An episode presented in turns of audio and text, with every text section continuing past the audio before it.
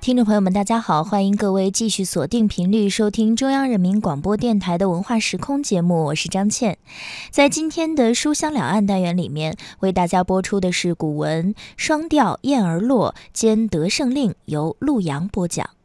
我们读元代散曲，不难发现，它在语言表达上有一个不同于唐诗宋词的特点，那就是雅丽与通俗的良好结合。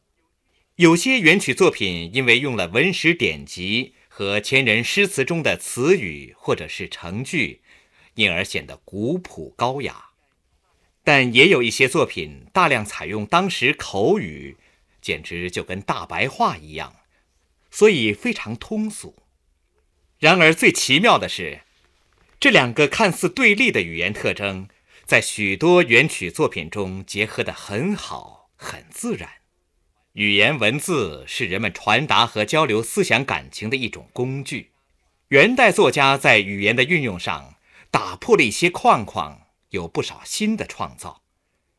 他们对于语言工具的使用似乎更加纯熟，更加得心应手了。元代非常繁荣的杂剧创作，在敷衍情节曲折的故事，塑造个性鲜明的人物形象。尤其是揭示各类人物的心理活动方面取得很高成就。元代的散曲创作，一方面有中国诗歌发展的深厚渊源，一方面又是元杂剧的姐妹艺术。它吸收并运用了杂剧的某些语言技巧，所以也充分地表现了雅俗结合这个语言特征。下面是以张养浩的两首小令为例来说明这个问题。先看他的一首双调《燕儿落》兼得胜令，这是一首带过曲，由同属双调的《燕儿落》和《得胜令》两支曲牌连接而成。其词如下：云来山更佳，云去山如画。山阴云晦明，云共山高下。倚杖立云沙，回首见山家。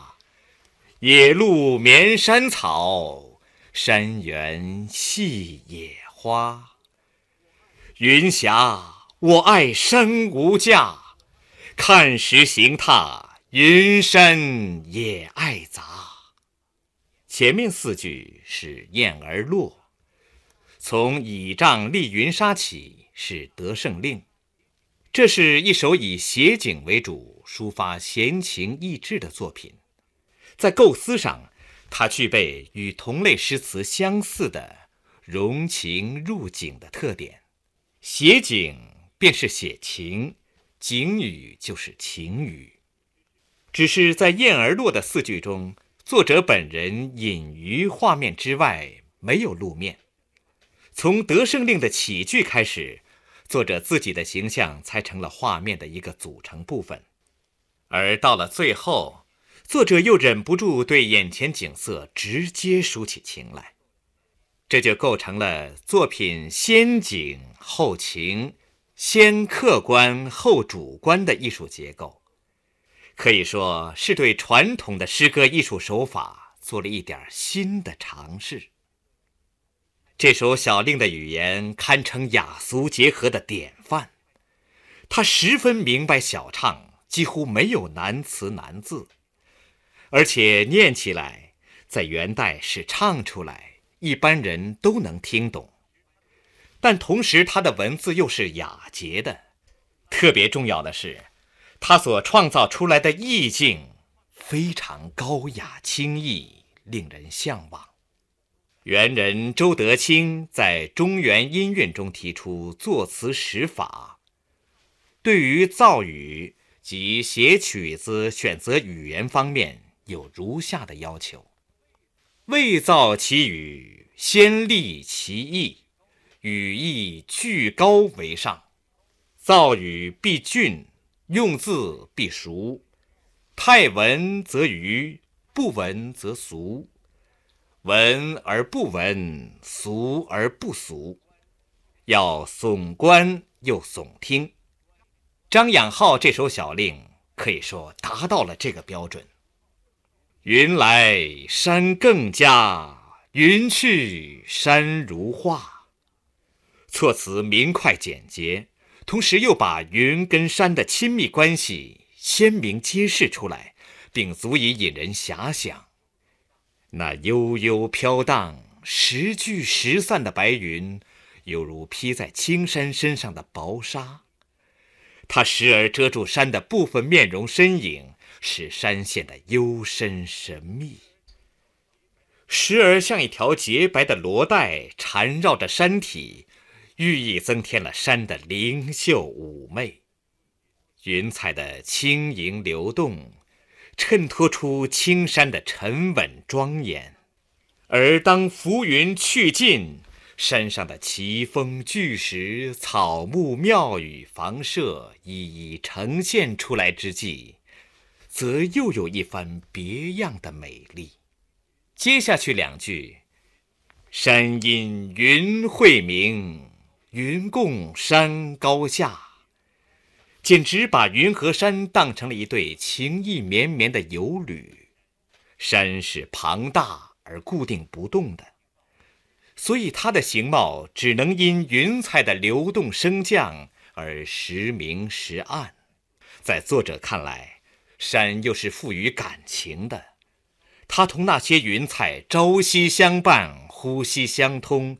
他们依着同一个节奏，低昂高下，甚至在辽阔的天地间携手共舞。上述四句写景，赞美了云影山光，也抒发了作者对云山的热爱和深情。这些精彩的描述，是作者在语言上精心提炼的结果。当然，更根本的还有赖于他对云山胜景长期细致的观察。没有这种观察，语言的提炼就失去了基础。下面的内容就充分的证实了这一点：“倚杖立云沙，回首见山家。”这是作者的自述。拄着手杖登山观景。攀得既高，停留的又久，回头望望那些住在山里的人家，已是那么远，那么小。他在与大自然的亲近中是流连忘返了。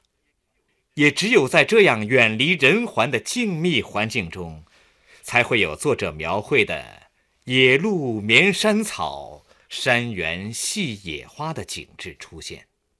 这幅人兽之间毫无猜忌、毫无相害之意、和睦共处的美妙图画，也许是对实景的描摹，但更大的可能是作者理想的体现，暗含着拿它与充满激诈和风波的官场相对照的意思。从语言上说，“野鹿眠山草，山原系野花”。同上面的“山阴云晦明，云共山高下”都是格律精严的对句。这本是燕儿落得胜令的曲牌所要求的。但这里的野鹿不但与对句的山原相对，而且与当句的山草相对；野花也不但与山草相对，还与山原相对。晦明也是既与高下相对，同时又自身相对，这却是张养浩刻意创造的，能用浅显清丽而又含义隽永的文字构筑对句，而且使人乐于讽诵，深感有味，足见作者运用语言的功力。末了是作者的直接抒情：“云霞，我爱山无价。”看石行踏，云山也爱杂。得胜令曲牌的后四句要求有两个平声的二字句，云霞既符合曲律，又恰好形成作者对所爱恋的云彩的一声呼唤。下文我爱山无价，便好像是他在向云霞吐露着心曲。看时行踏，也该看作是二字句。行踏算是衬字。所谓衬字，就是作者在曲谱规定以外，为了演唱或达意而添加的字。行踏是行走之意。作者说，他不但挚爱着云山，而且通过不断的行走观赏，不断的亲近流连，发现云山也是爱他的。在这里。诗人的心仿佛和云山无间的交融在一起了。也正是在这里，诗人把热爱大自然、以大自然为生命的审美态度推到了极致。下面我们再把这首曲子朗读一遍：云来山更佳，云去山如画，山阴云晦明。云共山高下，倚杖立云沙，回首见山家。野鹿眠山草，山原气野花。云霞，我爱山无价，看时行踏，云山也爱杂。刚才您听到的是张养浩的双调。燕儿落，兼得胜令。下面我们再来看一首，在构思与语言上技巧性更强，并且具有很高审美价值的小令：鹤立花边玉，莺啼树渺闲。喜沙鸥也解相留恋，一个冲开锦川。一个啼残翠烟，一个飞上青天。诗句欲成时，满地云缭乱。这支曲子的调牌叫《双调庆东园》，它是张养浩精心构思、巧妙措辞，创造出浓郁诗情画意来的一首小诗。可以说。它在艺术上的主要特征便是精巧，当然，这也包括它的语言具有雅俗相间相融、相得益彰这个特点。一上来两句，“鹤立花边玉，莺啼树渺闲”，是一个精妙的对句，其平仄格律与五言律诗的一种仄起句相同，但用词浅近。诗意显豁，因而表现出与以往五言律诗不同的神采和韵味。紧接的第三句“喜沙鸥也解相留恋”，又是那样通俗流畅，近似口语，这就更清楚地显示出它供演唱的歌词的性质。但不要小看这三句普普通通的话。它里面可有些讲头，我们应当注意到，作者用三句话推出了三种禽鸟，每一种只用寥寥几个字描写或形容，却一下子就把它们各自独特的形象乃至习性鲜明地显现了出来。鹤是一种体态端庄、性格安详的动物。他常常喜欢一足蜷起，静静地站立着，这是我们所熟悉的。现在他正是这样，独自站立在花丛旁边，有了五彩缤纷的花丛做衬托，身体雪白，如同一块玉石似的仙鹤，就显得更美了。所以“鹤立花边玉”这一句的意思其实是“鹤立花边似玉”。用玉来形容白鹤，不但为了在颜色上与鲜艳的花朵对比，而且更强调了它的纯洁宁静和气度端庄不凡。第二句写黄莺，黄莺儿的特点是歌喉婉转，善于啼叫，或者用诗化的语言来说，是善于演奏美妙动听的乐曲。为了和站立在地上的白鹤相互映衬，也为了符合黄莺的脾性，作者把它提倡的地方安排到高高的树梢上。树苗就是树梢、树尖儿。所谓“莺啼树苗闲”，意思是莺啼树苗之闲。用现代诗人的话，大概会这样说：黄莺儿在高高的树梢上拨动它美妙的琴弦，一个是洁白如玉，仪态万方；一个在蹦蹦跳跳，快活的歌唱。白鹤和黄莺已经构成一幅动静相间、有声有色的图画。这画面已经使人感到春意盎然、诗情融融，但作者还觉得不够，于是又引进一个使画面更加丰富、更加生动的沙鸥形象。系沙鸥也解香留恋，在作者笔下。这沙鸥是那样善解人意，那样温情脉脉。它不但也飞进了画面，而且竟在白鹤和黄莺之间来回飞翔，恋恋不舍，不肯离去。说沙鸥也解相留恋，意思是白鹤、黄莺、沙鸥三者都有留恋之意。留恋什么？一是他们互相留恋，二是留恋这宁静美好的环境，三归根到底，则是留恋令他们感到愉快舒畅的大好时光。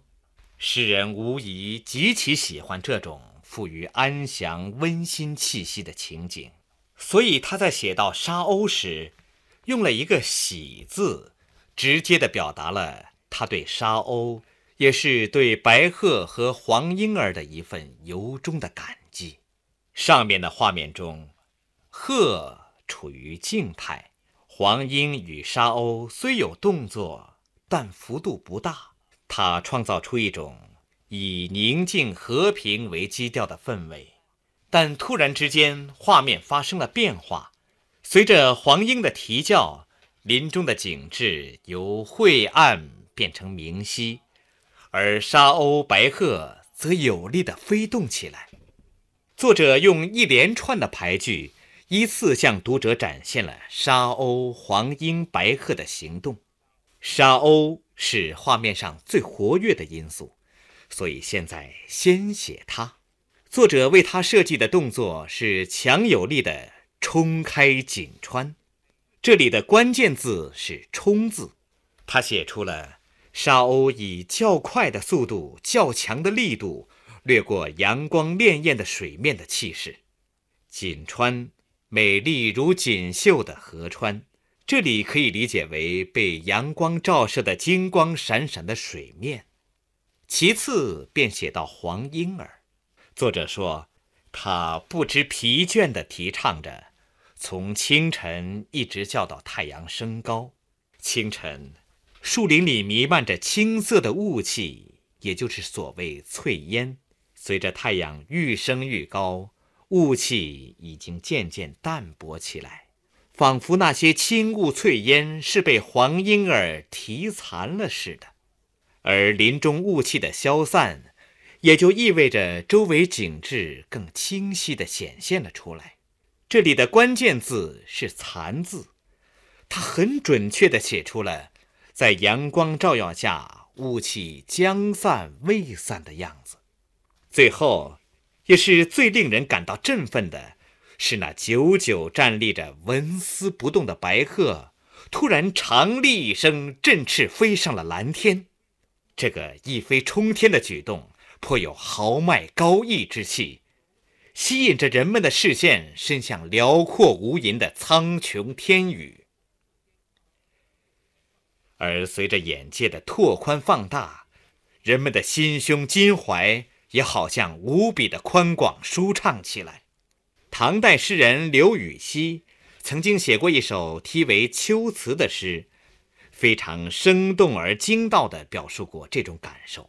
他写道：“晴空一鹤排云上，便令诗情到碧霄。”这的确是一种很能引发诗情的景象。元代的张养浩看来也有同样的体会。这支小曲的结句写道：“诗句欲成时，满地云缭乱。”当他目送那白鹤在遥远的天际慢慢消逝，当他收回目光，注意身旁时，只见团团白云在脚下涌动飘飞，连他自己都要凌空而去，飘飘欲仙了。这时，他的诗心动了，一首充满诗情的小曲也就这样很自然的在他心中孕育而成，并情不自禁地流泻出来。从眼前的静景写起，写到景物的变化，写出三种禽鸟生动的神情和动态，再写到诗篇的韵律，最后留给读者的。是诗人伫立于飞云流霞之中，饱览盛景，情满胸怀的景象。张养浩这首小曲，实际上表现了一个不短的时间过程，既像一幅幅笔墨潇洒的国画，更像一连串有声有色的活动镜头。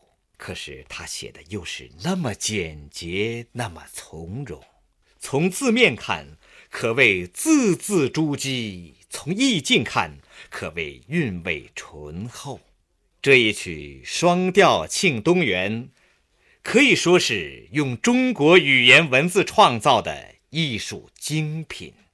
下面我再把这首小令朗读一遍：鹤立花边玉，莺啼树渺闲。